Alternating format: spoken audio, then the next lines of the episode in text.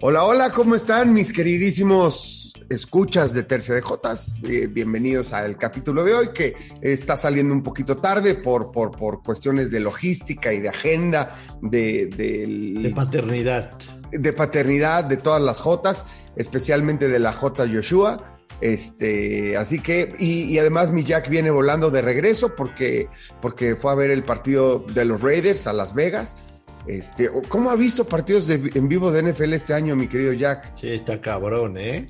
Pero ¿Cómo bueno, mi mi querido Jan. Sí, Nada. la verdad es que este güey se la anda paseando de, de una.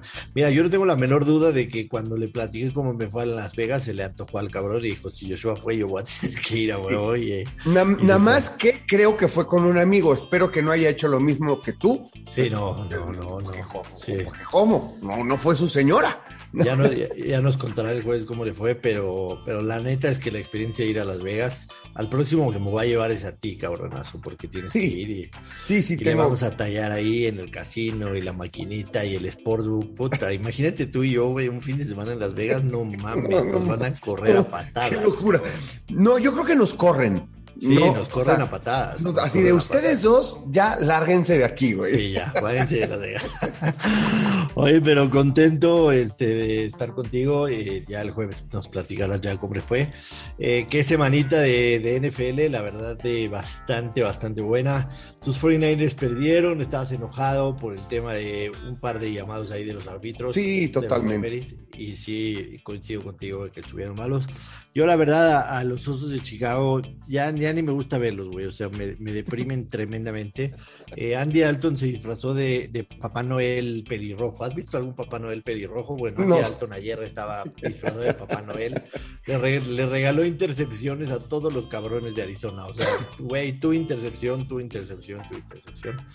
Este, a pesar de eso, la verdad es que la ofensiva pues, más o menos se movió, sobre todo con Montgomery, pero, pero buenos partidos de, NFL, este, sobre todo los de la tarde. Los de la tarde estuvieron muy buenos, tres de, tres de los cuatro partidos.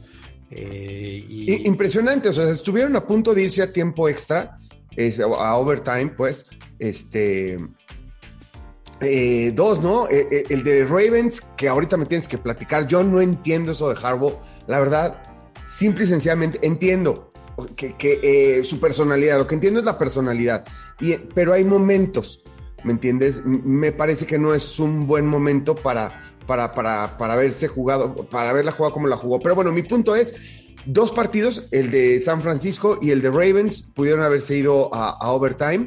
Y este, y pues nada, sí, muy interesante. Ahora, a diferencia, mi Josh, de, de otras semanas, muchos de los favoritos ganaron. Sí, sí, la mayoría de los favoritos, sobre todo en la mañana. Sí. Eh, en la mañana fueron eh, prácticamente todos los favoritos los que ganaron. En la tarde, en la tarde no tanto. Ganó Seattle, que no era favorito, ganó Pittsburgh, que no era favorito. Eh, los Rams, obviamente, eh, digo, me enteré ayer en la noche que Sean McVay le mandó una carta al comisionado pidiéndole jugar con los Jaguars cuatro veces al año, ¿no? Para, para poder para poder ganar de la manera que ganaron. O sea, imagínate después de tres derrotas ver en el calendario a los Jaguars, güey, es como un oasis en el desierto. Sí, totalmente. Me, me parece que, que ya le urgía, pero a ver, en- eh, necesitaba ese triunfo y qué bueno que lo tiene y tal, pero eh, el problema para McRae definitivamente es que no todos son los Jaguars. Sí, ¿no? no, Eh, eh. Entonces, este, y ellos tienen un proyecto de los más ambiciosos en todo sentido. Les acaban de, de entregar un estadio de no sé cuántos miles de millones No, de en el dólares. estadio, y, y a Von Miller y a Beckham Jr. y, Y- picks de draft y todo eso. Y, Y, la tienen hipotecado su futuro por, eh, eh, por el presente, ¿me entiendes? Y, y ese presente tiene que ser súper exigente. Correcto. Ganó Washington también, que no era favorito, su quinta victoria al hilo. Eh, a, a pesar de que eh, no, no fue de muchos puntos, pero a Jack le tocó un buen juego que se decidió al final. Eh, Ron Rivera me parece un excelente, excelente head coach. O sea, con lo que tiene está haciendo cosas bastante interesantes. La defensa cada vez se ve mejor. El de la noche, pedorrísimo. O sea, lo de Teddy Bridgewater, te lo juro que, que no lo puedo entender yo. Sí. Eh, pero esos fueron los, los, los no favoritos que ganaron, pero en la mañana sí, en la mañana ganó Tampa bien, ganaron los Chargers, que no eran favoritos, fue, fue ellos el, el que no era favorito y termina ganando, además de los Lions. Los Lions metieron un teaser, bueno, más bien fueron los estúpidos Vikings, que te lo juro, no los vuelvo a apostar, pero por nada del mundo, los odio a los Vikings. pero eh, es que Miami, es porque has pasado del amor al odio constantemente, incluso, incluso, incluso con tal de, tú arrancaste diciendo que si podías ibas a apostar en todas en contra de los Vikings. en contra. Un poco. Todas en contra creo que tenías razón. Han llegado a ganar unos partidos, pero casi nunca, o sea, nunca cubren la línea cuando son favoritos, por supuesto que no. Y además, incluso cuando son favoritos han perdido un, montón de partidos. Me parece que es el equipo trampa este, para, los, este, para los apostadores, brutalmente. Güey, eh, los últimos minutos del juego, te juro que no los entiendo. O sea, digo, ¿serán, ¿serán ellos pendejos o yo no veo las cosas claras? Primero Dan Campbell con ventaja, estaba ganando por dos puntos, se la juega en su propia yarda veintitantos para ganar una yarda, no la hace y le entrega el balón a los Vikings dentro de la 20. Y los Vikings, en vez de acabarse el reloj, o sea, ya, ya era cuestión de verdad de correr el balón, van por un touchdown, dices, está bien, quieren, quieren ir por, por, por, una ventaja mayor y obligar a que los Lions se anoten, pero le dejas un minuto 50 a Jared Goff, que es uno de los peores quarterbacks de la liga, y le juegas defensiva prevent, o sea, preventiva que, haga lo que quiera dentro del campo. o, sea, eso de la nunca se me va a olvidar la defensiva, porque yo aprendí lo que era la defensiva preventiva el, día del Super Bowl de Houston, este, el de Falcons contra, contra Patriotas, ¿no? Que, iba ganando Falcons, arrasando a los Patriotas. De repente eh, estaba yo con uno de mis productores y le dije, ¿qué están haciendo? O sea, ¿qué están haciendo los Falcons? O sea, ¿por, ¿por qué les mueven el balón de esa manera? Y, me explicaron lo de la defensiva preventiva. Dije, puta, pues qué riesgoso, mano, la verdad. Este, eso de que concedes de 5 a 10 yardas para que se vaya acabando el reloj y tal, y se les fue de las manos y les voltearon la tortilla. Sí, jugando defensiva prevent contra Jared Goff, que a Jared Goff lo presionas y lo haces mierda, o sea, no sabe qué hacer, llora. Y, y no nada más eso, pide un timeout con cuatro segundos, o sea, pide un timeout y los defensivos no saben qué hacer en esa última jugada y lo terminan vacunando. Me dio un puto coraje que no pude dormir, te lo juro. Miami que se aprovecha de haber enfrentado a Mike Lennon y ganan su quinto partido al hilo. Miami ganó su primer partido de la temporada, le ganó a los Patriots, perdió cinco perdió seis y ahora gana cinco, ¿no? Impresionante lo que... Lo que bueno, y, lo que son, y lo que son las cosas. Ahí está Miami al final del camino a dos juegos. Está, a está, a dos juegos de, de, los Patriotas. A ver. En la, en la AFC hay 12 equipos con marca 500 o mejor. 12. 12 y atrásito están los Dolphins, ¿no? O sea, sería el treceavo de 16. Está muy cabrón eso. Bueno, hay, que decirle a nuestros, a, a, toda la bandita que nos escucha este, en Tercia de Jotas, que estamos, que estamos grabando esto unas cuantas horas antes de, que se dé el Monday Night. esperemos que algunos lo puedan escuchar antes de eso, otros este, seguramente ya estarán viendo el Monday Night o ya pasó. Eh, y, bueno, falta, falta este partido, por supuesto, pero, pero sí se ve muy interesante esa, esa conferencia, obviamente, esa división, perdón, sin, sin, pensar, sin pensar, por supuesto, en, en los Jets. Pero fuera de los Jets, esa división me encanta, ¿eh? Lo que está pasando, sobre todo porque, porque pensábamos, la dábamos por perdida, o sea, por perdida de la van a ganar los Bills y punto, ¿no? Sí, de repente todo se aprieta. Y no, está, está apretadísimo. Así que bueno, el partido de hoy toma una relevancia brutal entre Patriotas y, Bills, por supuesto. Los, los, Eagles con Gardner Minshew, no sé si viste el, flow de Minshew llegando al estadio con una chaqueta estilo Top Gun y los lentes oscuros y el sí, sí, sí. Güey, no mames, el flow que tiene Minshew yo lo quiero, cabrón, no mames. O sea, si yo fuera Minshew, levantaría 10 chicas por kilómetro, cabrón o sea, levanto ¿Estás dos. enamorado. Yo, levanto dos, pero quiero levantar diez. no, no, está Perla por ahí, ¿verdad? No está Perla por ahí. También para los que solamente nos escuchan, este. Esta vez no estamos en nuestro, en nuestro habitual, nuestra habitual cabina de tercia de J, sino estamos cada quien en su casa, insisto, porque la agenda estaba muy apretada. Pero bueno, en fin. siempre, siempre grabamos remotos y hoy tuvimos que grabar remotos y remotamente. Remotos y remotamente, es correcto. Oye, bueno, lo de. llegamos al partido que hablabas, ¿no? El de, el de Baltimore contra Pittsburgh, que, que la verdad, esta rivalidad nunca decepciona. O sea, puede, pueden estar los equipos como quieras. Y Pittsburgh venía de un partido pedorro y Lisberger no da una, pero, pero esta rivalidad nunca jamás decepciona. Eh, se, se, odian, se conocen, eh, llevan muchos años los dos coaches, o sea, Harbaugh, y Tomlin son de los coaches con más años en sus respectivos equipos. sí, sí, totalmente. A, Belichick. Y, y, al final, pues todo, todo queda la crítica en contra de Harbaugh de por qué se la jugó. Eh, obviamente en estas situaciones ya es mucho más fácil hablar con el periódico bajo el brazo. Pero, y, le preguntan a Harbaugh al final del partido, ¿por qué te la jugaste en lugar de, en lugar de ir por el, por el punto de extra? Y dijo, se me, estaba quedando sin corners, sin cornerbacks, o sea, sin biperímetro, porque estaban cayendo como moscas. De hecho, Marlon Humphrey va a estar fuera toda la temporada, que es un golpe durísimo para los Ravens. Pero yo, yo, yo esta vez sí, sí lo critico. ¿Por qué? Porque yo creo que los Ravens son mejor equipo que los Steelers, que tienen un mejor pateador, que tienes todavía la opción de ganar el volado. Que Lamar Jackson en esas circunstancias muchas veces ha fallado porque las defensivas normalmente lo están espiando porque creen que él la va a ser personal. Entonces lo tienes que sacar un poco de, su comodidad a Lamar Jackson de intentar hacer un pase que normalmente le cuesta trabajo. No es un gran pasador.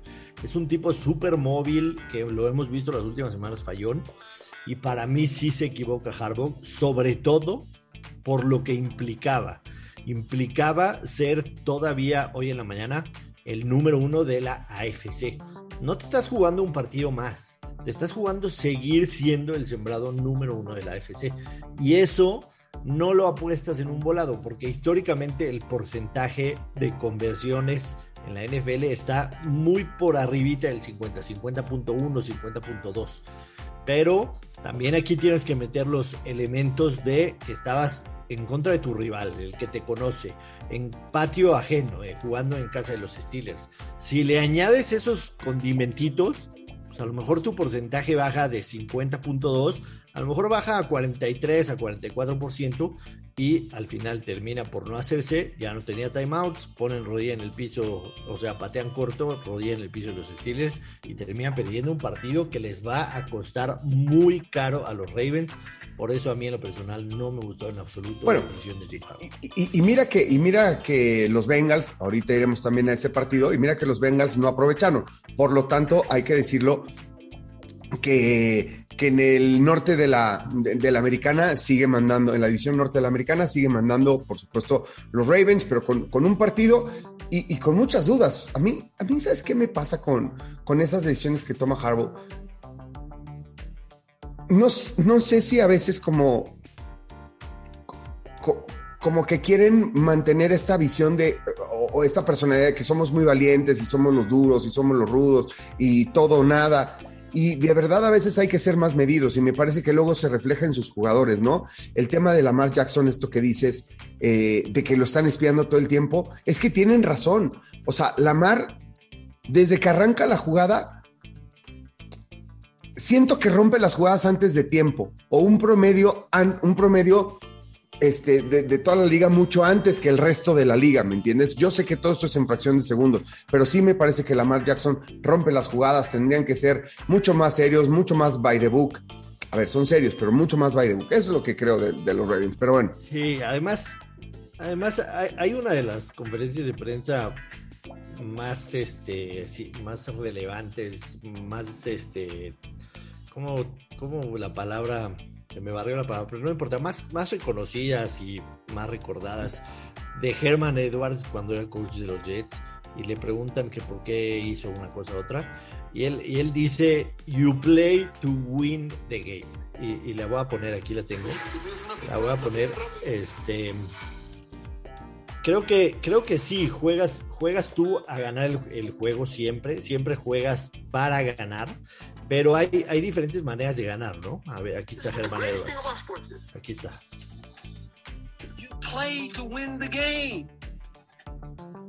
Hello. Hello. You play to win the game. eso, eso cuando, ¿por qué lo tienes guardado? O sea, ¿guardas conferencias de prensa? Yo soy muy freak, soy muy freak, pero alguna vez hasta, hasta lo tuve de ringtone a, a, Germán Edwards. Este, you play to win the game. Y sí, o sea. Lo entiendo, me parece que, coincido contigo en que tiene más armas para ganar en un overtime. ¿Me entiendes? En este, Entonces. En esta ocasión, en esta ocasión me pareció una decisión equivocada. Sí, eh, y muchas veces lo hemos visto también con, eh, de hecho, Mike, Dave, Mike el coach de los Titans, hace no mucho se jugó una, una, una conversión para ganar un partido. Eh, hay, hay circunstancias, hay, hay, hay cosas que añadirle a ese 50%.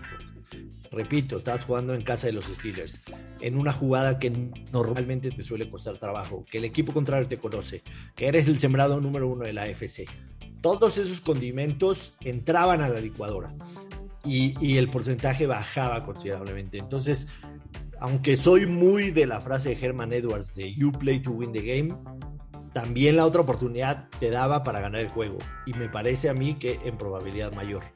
Eh, al final de cuentas, los Ravens pierden un partido que, repito, les va a costar, eh, sobre todo en el sembrado, sí creo que van a estar playoffs, pero no van a ser sembrados número uno.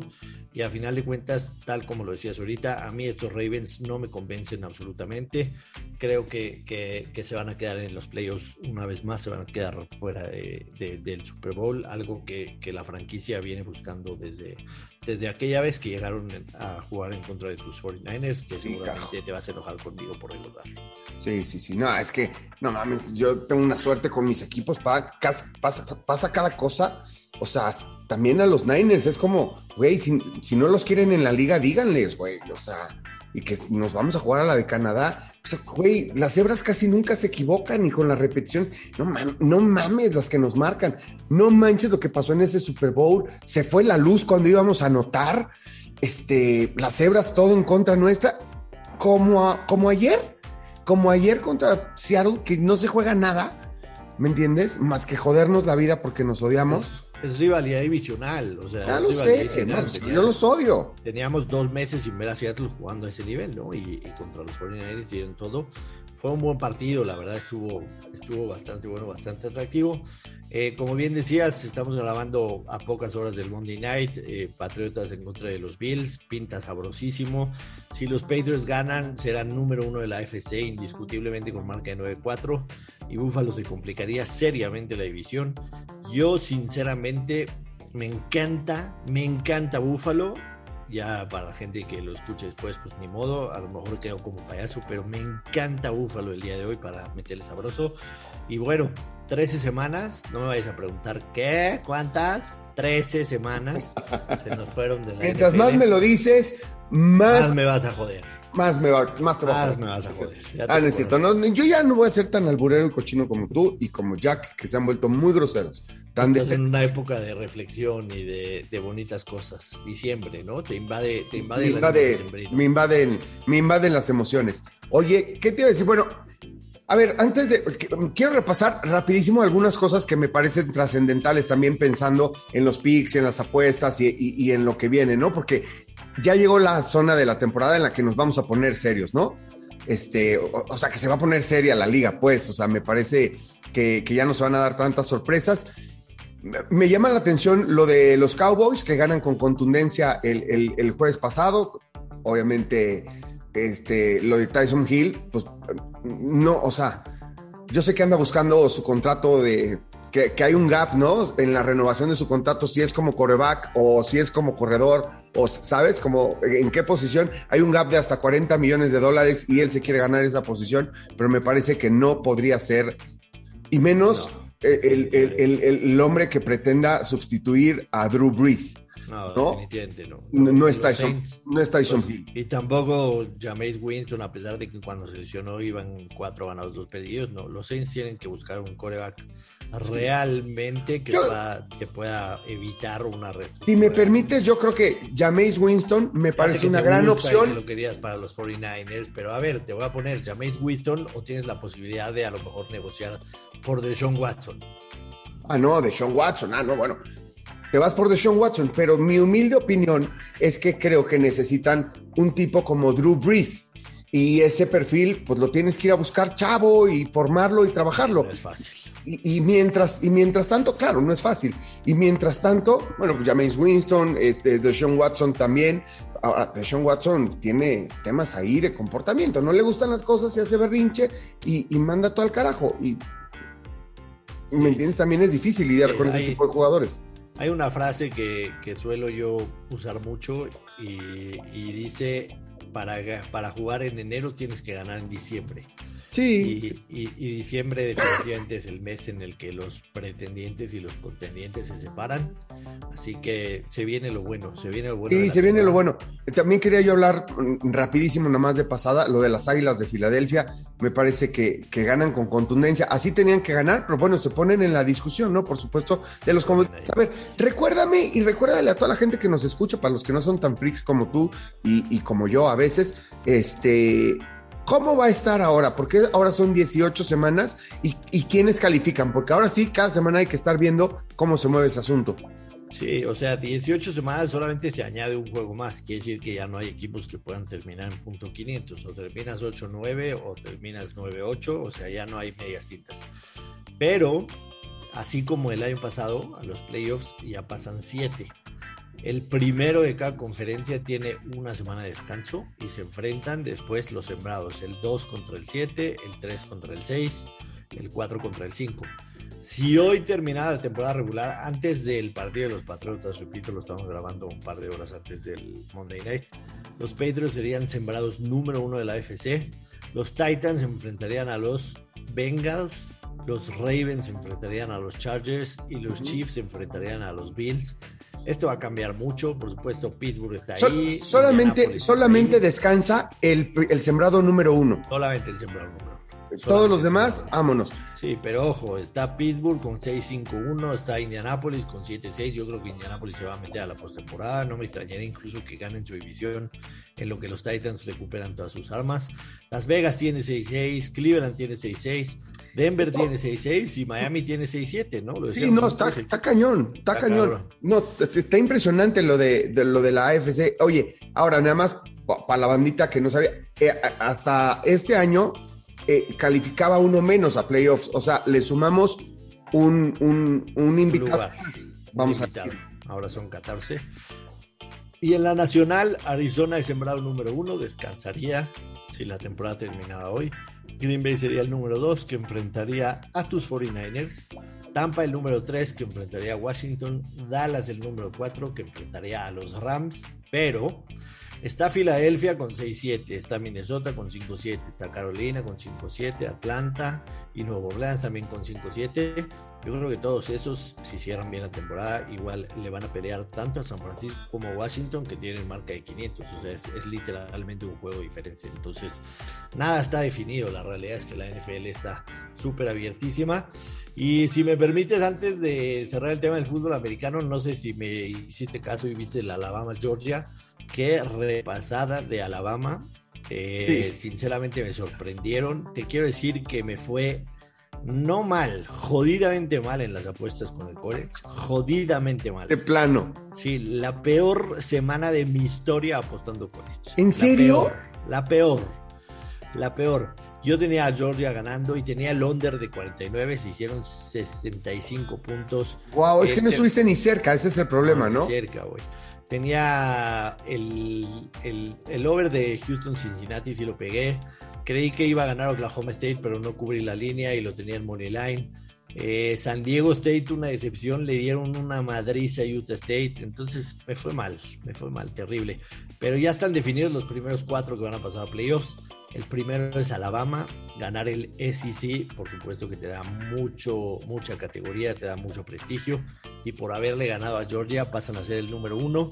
El número dos es Michigan, que enfrentará a Georgia en la semifinal. Y el número cuatro es Cincinnati, finalmente un equipo que no es del Power Five se metió a los playoffs y me da muchísimo gusto. Van a haber muy buenos tazones y por supuesto aquí los vamos a estar comentando todos. Vamos a recordar cuáles son los tazones que, que- ¿cómo se llaman los tazones que definen eh, estas semifinales? Eh, uno de ellos es el Sugar y el otro ¿El es el Orange. El Orange. Y el Rose Bowl es donde. No, el Rose ya no. El Rose, el es. Rose sigue, pero lo va a jugar Utah, que le ganó a Oregon el campeonato del Pac-12. Lo va a jugar Utah en contra de Ohio State. Debe ser un buen agarrón partido. Ok. Y la final, y la, y la final que define al campeón nacional. Si no me equivoco, si no me equivoco, es el Fiesta Bowl. Si no me Sí, claro, porque es el que más varo, ¿no? El que le meten los de los totopos. Sí, sí, sí. Sí, es el, No. el Fiesta Bowl. El Fiesta Bowl. Eh, am, te- tengo, que, tengo que revisar exactamente cada uno bien cómo se llama, pero, pero sí, ya les estaremos contando aquí todos los bowls eh, en, en tiempo y forma, así que estén pendientes. De hecho, ya lo estoy casi, casi viendo. Eh, am, a ver, el de, el de Georgia en contra de Michigan eh, va, a ser el, va, a ser, va, a ser el, va a ser el viernes 31 de diciembre, o sea, previo Año Nuevo. Eh, el Cotton Bowl es Cincinnati, Alabama, a las 2.30 de la tarde. O sea, el, el- el Cotton Bowl es uno de las es una de las Es semifinales. una de las semifinales, correcto. Es el Cotton y el otro. El Orange. El Orange Bowl. Entonces no Ese era- es es que Georgia estamos confundiendo. Michigan, viernes a las 6.30 de la tarde. Ese va a ser un partidazo. eh. Ese va a ser un partidazo. Michigan, Michigan es el mejor equipo de la nación against the spread. Eh, de, de 12 partidos cubrió 11. eh, de 13 partidos cubrió 11, empató uno y perdió uno against the spread en contra de las apuestas. Entonces, si alguien está escuchando ahorita, agarren a Michigan más 7 y medio de una vez antes de que la línea, la, la línea baje más, porque seguramente la gente va a apostar a, a Michigan en este partido. Michigan más 7 y medio. Michigan más siete y medio. Sí, Michigan más 7 y medio. En el otro partido, Alabama menos 13 y medio en contra de Cincinnati. Creo que Alabama debe ganarle por más de touchdowns a Cincinnati, a pesar de que han tenido una buena temporada. Pero el Alabama que vi el sábado, no mames. Sí, no, bueno, y, y so- y sobre todo que, a ver, Cincinnati ya ganó, ¿no? O sea, como dices tú, no, no es ninguno Sí, haber llegado de las aquí, divisiones del Power Five, entonces, o sea, ya estar ahí es una cosa. Para ese programa es extraordinario. Supongo, Josh, que eso les genera lana, ¿no? Lana Mucha. que, Mucha. lana a la universidad para invertir y, seguir creciendo su programa de, fútbol americano. Mucha lana, mucha lana le da a una universidad. El sábado primero de enero hay buenos partidos, se llama el, el, el New, New Year Six, así se llaman, son seis partidos del año nuevo. El primero es Penn State en contra de Arkansas, Oklahoma State en contra de Notre Dame, el PlayStation Fiesta Bowl. Eh, Iowa en contra de Kentucky, el que te decía el Rose Bowl es Utah en contra de Ohio State y el Sugar Bowl es Baylor en contra de Ole Miss, los Rebels. Partidazos, la neta. La neta, partidazos. Y esos son los que quedaron mejor rankeados que tienen derecho por su, por su. Correcto. Los mejores rankeados juegan. Que los mejores rankeados Sí. que no entraron al Y la NCAA decide ya a todos esos mejores rankeados cómo los pone, ¿no? O sea, los partidos los define la NCAA como se le da la gana y asigna qué bowl, a qué bowl va cada quien. Correcto. Es correcto. Eso, eso ya no se hace por ningún tema deportivo ni nada. No. Será un tema comercial y de localidad y demás, ¿no? Así es. Así es. Así es. Sí, ya entran varios factores. Pero bueno, ya tenemos lista la final del fútbol mexicano. El León en contra de nuestro Atlas. Este, ahí está el Atlas. ahí está el Atlas. Mira, Dale a la gente que tal vez que no nos escuchó en ese capítulo, le metimos una lana a quedar campeón al Atlas eh, prácticamente empezando la liguilla y pues vamos viento en popa. Por lo pronto eh, ya están en la final, ¿no? Mi casa de apuestas nos ofrece cash out. Eh, 1500 pesos. Nosotros metimos 500, nos ofrecen 1500 de cash out. Lo vamos a dejar correr, obviamente, por 500 pesos lo vamos, a, lo vamos a dejar correr. Pero, pero sí, todo pinta para que el Atlas este, termine con su sequía. Evidentemente, León no va a ser fácil. De hecho, León es favorito. León Bueno, sí, paga- no es lo que te iba a decir. A ver, a ver, me refiero que pinta porque está- ya llegó una final, cosa que tenía 20, no sé cuántos años. Y, y lo peor es que yo ya era adulto y me acuerdo perfectamente de esa final, ¿no? Ya estaba yo en el medio, pues, este, incluso eh, aquel Atlas de la contra Volpe. Toluca en los penales. Sí, sí, sí, contra Toluca, los penales, todo eso lo recuerdo vívidamente porque la verdad que fue una gran generación. Este, Ese Atlas, ese Atlas se enamoraba, ¿eh, güey? Brutal, era, era brutal. El Atlas de la Volpe enamoraba Enamoraba. de verlo. Es que jugaban O bien sea, bonito. Los, los sábados en la noche era clavado ver al Atlas porque jugaba fascinante. Y, y fíjate que llama mucho la atención porque muchos de ellos tuvieron muchos problemas de comportamiento. ¿Te acuerdas de este muchachito Andrade que al, Sí. al- al que aprecio mucho? Que, porque lo he entrevistado varias veces. pierna, ¿no? El, el muchachito que perdió la pierna exactamente en un accidente, obviamente, saliendo de una fiesta. Eh, creo que él no iba manejando, pero igual iban este, manejando de manera imprudente. Luego, por supuesto, lo de, lo de Miguel Cepeda, que, que nunca acabó por aceptar. Osorno, que, que, al mismo tiempo tenía su banda y cantaba música de, de- de banda, güey. ¿Me entiendes? Y no se concentraba en el fútbol cuando era un pinche crack. Este, en fin, Rafa Márquez se salvó porque se fue a jugar a Europa y, y agarró la disciplina Sí juega europea. esa final, ¿eh? Sí juega esa final, Rafa. Y si juega esa final, no, por supuesto, por supuesto, lo recuerdo, juega esa final y después Europa, me refiero que se salvó en, te- eh, en temas de, de la línea de comportamiento De del futbolista mexicano. Muchos de ellos terminaron perdidos. Sí, ¿no? La, la mayoría, mira, Miguel Cepeda me acuerdo perfecto que jugó en Cruz Azul, de hecho, un tiempo, y, y no, o no, o sea, no. La verdad ya, ya no le hicieron, pero bueno, ¿qué Atlas aquel? Yo les veo pocas posibilidades, la realidad. O sea, ojalá que ganen, me encantaría ver eso. Sería una cosa brutal. Además, el partido de cierre por posición en la tabla va a ser en Guadalajara, en el Jalisco.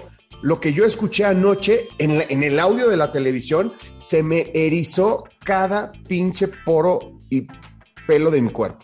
Sí, totalmente. Mira, aquí, aquí no vamos a hablar de arbitraje, digo, si era penal o no era penal. El caso es que no se, no se marca, pero hay que ser, hay que ser muy coherentes. Atlas fue mejor en 180 minutos, Sí. sí, lo dijo. Sí, sí. El tema de esa jugada de si el penal o no que le rompe la nariz a Dinero, pero, pero sí Atlas mereció. La mereció verdad, a, a mí me llama mucho la atención la autoridad con la que dicen en la televisión, y mira que a muchos de ellos los quiero y son mis amigos y compañeros, pero, y eso yo lo digo como fanático, no como experto. La verdad, de repente está cañón, ¿cómo decir que era penal? ¿Me entiendes? Pues ni que tuviera ojos en la nuca, o sea, hizo el brazo, o sea, hizo el brazo, el movimiento del brazo, según yo, el que necesitas para, para agarrar impulso para impulsar. y lo hizo de adelante hacia atrás y el, el- el jugador de Pumas llegó por atrás. No es mala onda. Tanto fue el brazo a la cara como la cara al brazo, porque los dos iban buscando la pelota. La verdad, yo no veo cómo podía haber sido penal. Sin embargo, bueno, eh, respeto, ¿no? Por supuesto a los expertos, también los árbitros, los exárbitros, pues que ya se dieron cuenta que, que como más jalan, es si arman polémica. Entonces ya, ya- yo ya no sé si realmente creen que fue penal o, o- o le están abonando a su fama, a sus followers, al, al- al- al generar conversación en redes sociales, que evidentemente eso les reditúa en lana, ¿me Claro. entiendes? O sea, no sé si la opinión está un poco sesgada porque, porque les encanta ver la reacción de la banda.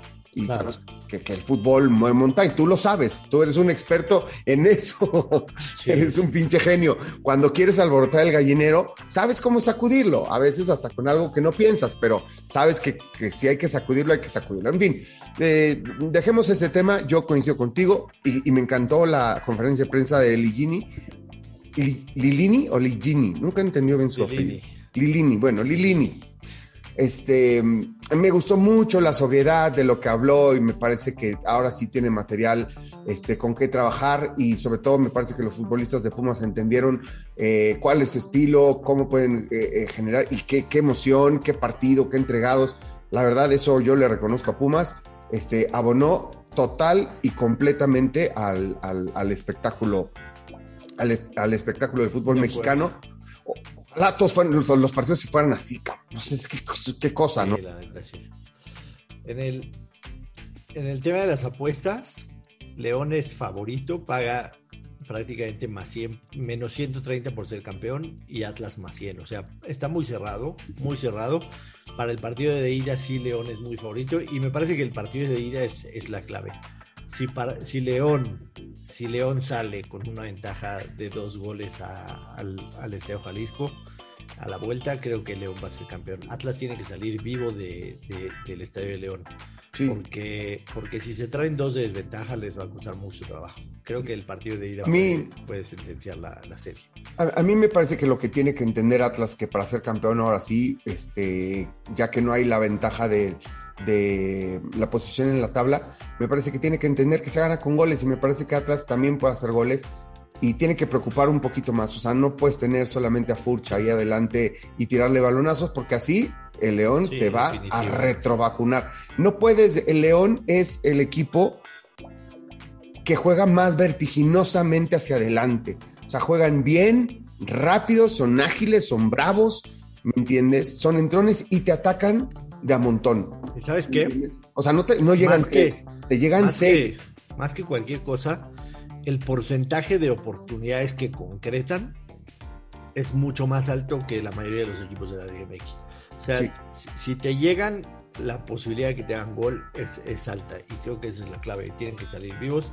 Pero bueno, está, está linda, ¿no? Tiene, tiene buenos condimentos la, la final. Estaremos pendientes, el jueves estaremos platicando y dando nuestros picks. Y finalmente cerramos con lo que pasó en Arabia Saudita. Por favor, por favor, explícamelo todo. Madre Yo me mía. estaba comiendo los dedos de las manos y de los pies viendo ese agarrón entre Verstappen y Hamilton. Sí, vamos a centrarnos en eso, ¿no? Pasaron muchas cosas. Evidentemente es un circuito callejero que por primera vez se corre ahí la Fórmula Ay, 1. No mames, qué circuito. ¿Qué güey. circuito? güey? No, está de pensarse. Mira, por un lado, el espectáculo sí está chingón, pero en términos deportivos es complicado, es peligroso, este, y nunca, nunca no hay manera de que sea una carrera normal. No me acuerdo si lo dije con acá en, en, en Tercia Jotas. No, no, creo que, creo que lo platiqué en, en otro espacio, un amigo que me habló, en otro espacio, pero me dijo, ¿quién va a ganar? Le dije, no sé. Bueno, pero ¿qué sí sabes? Que por lo menos va a haber dos accidentes. O sea, le dije, por lo menos va a haber dos. Y así, va a haber, que va a haber chingos de safety car, de virtual hubiera safety yo, car. hubiera yo apostado a eso, ¿me entiendes? Porque eso lo tenía seguro. Mira, circuito callejero, eh, angosto, con las bardas y con, y con curvas, con 27 curvas y varias de ellas de altísima velocidad, todo lo contrario al, al circuito anterior que les platiqué, que era un circuito complicado, con muchísimas curvas y, y- y muy lentas la mayoría, o, o de medianas a muy lentas. Esta tenía curvas que la- una curva la agarraban a 310 kilómetros por hora. Una curva, Joshua. O sea, Sí, tú te no, puedes no. imaginar eso y lo peligroso que es y las bardas aquí encima y sales de esa curva y tienes que frenar y después salir hacia, un, hacia el lado contrario, bueno, de derecha a izquierda, ¿me entiendes? Y, y tienes la barda ahí encima, o sea, si te pasas, barda, punto. Barda. O sea, Sí, no tienes la- espacio al error. En este circuito, la mínima distracción, la mínima distracción vale madre. Sí, vale más. Digo, de hecho, así le pasó a Max Verstappen, que en el último segundo de la quali 3 venía bajando los tiempos en el sector 1, sector 2 y saliendo de la curva 27, bueno, de la 26 para entrar a la 27, le pegó al tren trasero de su automóvil, perdió la cola y pierde la vuelta con la que parece que iba a salir primer lugar y me parece que eso hubieran cambiado muchísimo también- las cosas. Fíjate que me pasa seguido como Max, eh, pierdo la cola a veces también. Oye, pero ya en Eso serio. se puede malinterpretar, Yoshua Maya. Oye, pero ya en serio, este, a pesar de eso, a pesar de lo que mencionas, no fue factor porque, eh, digamos que de un regalo del destino, el tipo decide no entrar a pits y a, los, a las poquitas vueltas, bandera roja, que ponen a Verstappen en una situación inmejorable y ni así pudo, ni así pudo. Sí, no, bueno, pero, pero no se trata de eso. O sea, al, al final del camino, a ver, ha- hablamos mucho de, de la, la virtuosidad, las manos de los pilotos y demás. Y de repente hay que dejarlos competir un poco. Me parece que los comisarios, acuérdate que en la Fórmula 1 hay un montón de reglas que son ambiguas. De hecho, te diría que la mayoría. ¿Por qué? Porque hay un crew de comisarios que viajan a todas las carreras, que son como las deidades de la Fórmula 1, o de la organización, vamos a decirlo, son los mandamases, porque es un deporte en el que hay 20 chamacos jugándose la vida. ¿Me entiendes? No es cualquier cosa y determina la seguridad de un montón, de todos los asistentes de pista, de, de, los marshals, de todo el mundo. O sea, va la vida en juego, entonces es un tema muy serio. Entonces, esos hombres son la máxima autoridad y nadie pasa por encima de ellos, absolutamente nadie, ni de ningún equipo, ni na- nadie. Entonces, pero, pero sí me parece que a veces son tendenciosos. O sea, Max Verstappen tiene que jugar con lo que sabe. O sea, el, el auto es mejor el de Lewis Hamilton ya, ya al final de la temporada, con el cambio de motor, definitivamente es más No hay rápido. duda. No hay duda, no, no, no hay manera de competir así en términos de, de velocidad, de punch, de power, es más rápido el auto de Luis. Entonces, Max tiene que jugar con lo, con lo que tiene, que son sus manos, su agresividad, su estilo, su estilo de manejar, y me parece que cuando lo castigan, cuando le piden que le ceda la posición, este, definitivamente, Pero se mamó, se mamó. Porque Ujú. le finta que va a hacer por la derecha, el que, o sea, le finta que se va a ir a la derecha porque lo rebase por la izquierda. De repente se le cambia y se le frena. O sea, sí fue una mamá de Verstappen, la neta. bueno, eh, esa parte sí. Es, esa parte sí, pero pues también Luis que no estaba a las vivas. No, no es cierto. No, no, esa parte sí. A ver, es que no confundamos los momentos. Primero, lo pasa, lo pasa Luis eh, por dentro y se le quiere meter Max por fuera. Es una curva a la izquierda y luego, luego otra curva a la derecha, como una especie de chicana. Y ahí hay un- unos lavaderos y había espacio. Max se quiere meter por la parte de afuera para ganarle en la vuelta a la derecha. Luis no le da espacio. Max se pasa por afuera de los lavaderos y entonces ahí es cuando consideran que cortó camino, pero no cortó camino. Trató, evitó No un choque de otra opción. no tenía, tenía otra opción y me parece que tenía más de medio coche, que eso es lo que normalmente, reglamentariamente es, tienes más de medio coche y se te cerraron, bueno, entonces tienes derecho a evita el choque. Bueno, dicho todo esto, los comisarios deciden que no, que le tiene que devolver la, la- la- la posición. posición. Ahí Max se enoja y lo hace de una manera incorrecta. ¿Ok? Y después de que le, eh, se frena, le chocan, sigue adelante, le tiene que devolver la posición y cuando le devuelve la posición, en cuanto Luis pasa, ataca otra vez Max, ¿me entiendes? Y lo vuelven a castigar, esta vez con cinco segundos, ¿me entiendes? De diferencia, cinco segundos que para las vueltas que faltaban, evidentemente Max no le iba a poder sacar cinco segundos, ya por eso lo deja pasar, ¿me entiendes? Pero bueno, se va a definir todo en, en este. ¿Cómo se llama el circuito? Este se llama el nombre de.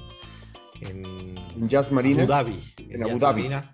Este, un final de temporada de F1 que ha sido espectacular, pero que todos creemos que, que a final de cuentas se repetirá la misma historia y Lewis Hamilton volverá a ser campeón. Sí. Algo que, por supuesto, quizá no gusta, ¿no? Muchos aficionados somos reacios a las dinastías, por eso algunos odian mucho a los Patriots, eh, a, a algunos odiamos a los Yankees, etcétera, etcétera. Las dinastías suelen no gustar a, los aficionados. Lo de Lewis Hamilton ya es una dinastía, pero me parece que, que- que el ganar este campeonato va a dejar a Red Bull extremadamente picado para la próxima temporada. Que a pesar de que parezca imposible, puede ser todavía mejor, ¿no? Por la paridad que va a haber de los coches. Entonces, este va a ser un cierre frenético. Creo que va a ganar Hamilton, repito, y estoy seguro que coincides conmigo. Pero nos deja picadísimos, tanto a nosotros como a los equipos, para ver una temporada 2022 que va a ser una locura auténtica. una locura auténtica, hay que tomar en cuenta, como ya les había dicho. Les, voy a pro- les prometo una cosa, voy- me voy a echar una buena estudiada eh, de lo del nuevo reglamento para explicarle en explicarles en términos de motor cómo van a funcionar esos motores, cuál es la tecnología que se va a utilizar y qué es la que tienen que utilizar todos. Cada quien hace su motor como se le da, o sea, como, como se le da la gana, pero bajo ciertas especificaciones técnicas. Y cambia por completo la tecnología de motores que se está usando ahorita versus la que se eh, usará este, en la próxima temporada, a partir de la próxima temporada, y me parece que son por cinco años, este, hasta que haya un nuevo cambio de reglamento. Pero bueno, en cinco años pasan muchas cosas y la tecnología avanza muchísimo, siguen inventando cosas este, para los motores, así que bueno, ya, ya, ya veremos. Me voy a echar una buena estudiada y, y voy a tratar de explicarlo de la manera más clara posible, cuáles van a ser las diferencias y cómo van a ser los motores el próximo año. Dicen que por ahí que Renault anda muy avanzado en, en el nuevo reglamento, en los motores del nuevo reglamento. También se habla que Ferrari tiene tiempo invirtiendo muchísimo más eh, en, en- el nuevo motor que, que en, desa- en seguir desarrollando. O sea que los últimos dos años ya dejó de desarrollar o de gastar mucho en este motor. Se nota, evidentemente, por, por los lugares donde anda Ferrari, que ya tiene muchos años, pero bueno, e- evidentemente vamos a ver con, con qué nos salen. Por supuesto, Mercedes, Red Bull. Sin duda alguna, estamos viendo la punta de lanza de una categoría mucho más peleada. Una Fórmula 1 mucho más pareja. Ahorita es pareja entre dos pilotos. Dos equipos, el chiste es que Exacto, entre dos equipos. Pero, pero luego entonces, a ver, quita esos dos equipos y el tiro entre McLaren y Ferrari este año ha sido de verdadero lujo, mira, y agasajo. Sobre Claro. todo para quienes en algún momento fuimos fanáticos de, esa, de esas escuderías. Yo en su momento fui muy fanático de McLaren. Amaba yo a McLaren con toda mi alma. Pero bueno. buenísimo, buenísimo. Fíjate que la semana pasada estaba caminando en Polanco, güey, y me encontré un McLaren, no sé qué. no Ah, sé sí, qué- le tomaste foto. Güey, no mames, 375 mil dólares cuesta ese McLaren estacionado en la calle en Polanco. La neta es que sí, no estamos acostumbrados a ver eso.